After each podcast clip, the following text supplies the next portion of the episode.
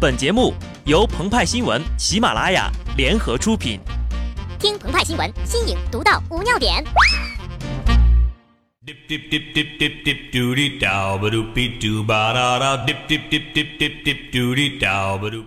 本文章转自澎湃新闻澎湃联播，听众朋友们，大家好，我是极致的小布。罗幕轻寒，双唇微启凝眸间，鼻息轻轻若幽兰，十指相扣。唇齿相依疑似梦，梦中一吻泯恩仇。说起这张由贝纳通品牌在二零一一年推出的病除仇恨接吻创意图，委内瑞拉已故领袖查韦斯曾笑称，广告创意不错，是个好玩笑。而如今，奥巴马也成了时隔八十八年来首度访问古巴的美国总统，开启破冰之旅。不知道奥巴马会不会跟劳尔·卡斯特罗也吻上一口，让星巴克的醇香和古巴雪茄的浓郁在唇齿间缱绻交错。吻是一种常见的表达爱意的方式。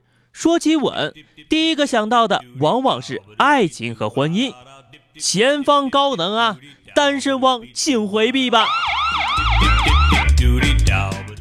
三月二十号，四爷吴奇隆和若曦刘诗诗的婚礼在巴厘岛举行了。婚礼上，曾经的小虎队也齐聚一堂。不知道苏有朋对着比自己小十四岁的刘诗诗喊嫂子，是一种什么样的体验呢？而从名字上看，吴奇隆五七六要比刘诗诗的六四四小，但幸亏现实中呀，吴奇隆比刘诗诗大了十七岁，否则呢，姐弟恋不让上电视哟。还记得五月天唱过《七岁的那一年》，抓住那只蝉，以为能抓住夏天；十七岁的那年，吻过她的脸，就以为和她能永远。但如果二十七岁、三十七岁呢？二零一六年三月十八号，有一个男人过来亲吻了我。说实话，我已经很久很久没有被人吻过了，更别说是个男人。此刻我的脸庞温度大概是四十度，我什么也听不到，只听见我的心脏在跳动。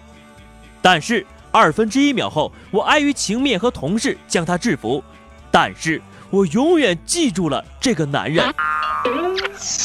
近日，柳州城管执法人员依法暂扣一米粉店违章占道堆放的物品，该店多人阻碍执法，其中呀，一名年轻男子突然用自己的嘴唇。狂甩执法人员的嘴唇，视频当中呢，能够清晰的听到“嘣”的一声。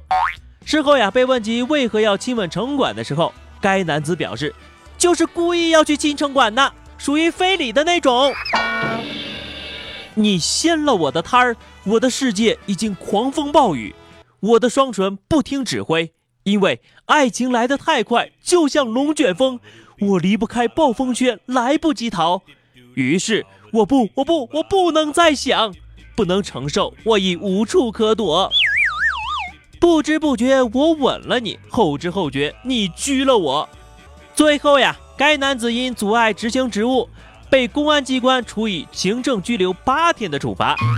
建议啊，吴奇隆和刘诗诗度完蜜月呢，可以来演绎一下都市言情剧《霸道城管爱上我》，网络轻喜剧《那城管真帅》。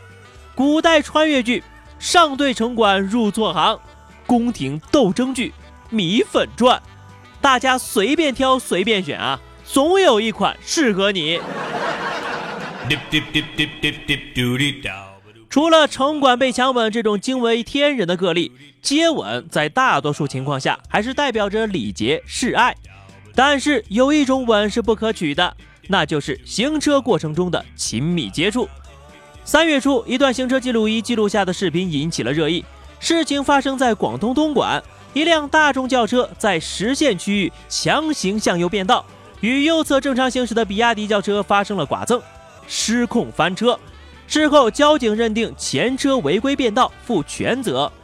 比亚迪车主接受采访的时候说：“事情重来，我依然选择我这边安全避让，我只是维护自己的权益，路权而已。”有人就觉得了，后车让一下就没那么多事儿了，但其实事故的起源在于前车不违规变道，就更没什么事儿了。于是开始有人用假设进行反驳，如果后车不让，把前车撞出了问题怎么办？那么这里同样还有一个假设：如果后车刹车减速让行，导致自己被追尾出了问题，该怎么办呢？所谓一吻泯恩仇，世界上没有什么事儿是一个吻解决不了的。如果有，那就两个。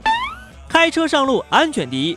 就连鹏鹏和派派都知道，发图要留种，这是规矩。那么实现不变道这种法律规定，就更要遵守了。说的客气点啊，这是比亚迪顶翻了大众，但是你不蹭过来，谁会去顶你呀？法律归法律，道德归道德。若是有人非要蹭鹏鹏和派派的车，那人家是绝对不会答应的。车牌号这种东西怎么能随便给你呢？但是我们也不会去把你怎么样，毕竟得饶人处且饶人，没必要拼个你死我活。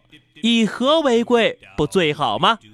那么有朋友也会问了呀，这样的你要么是圣人，要么是超人，普通人如何消除戾气，不带着情绪为人处事呢？朋友，想想家里的娇妻吧，出了事儿，亲人怎么办呢？都学学强吻城管的男子吧，能动嘴就别动口动手了呀。好的，那么以上就是本期节目的全部内容了。更多新鲜资讯，敬请关注喜马拉雅澎湃新闻。下期节目我们再见吧，拜拜。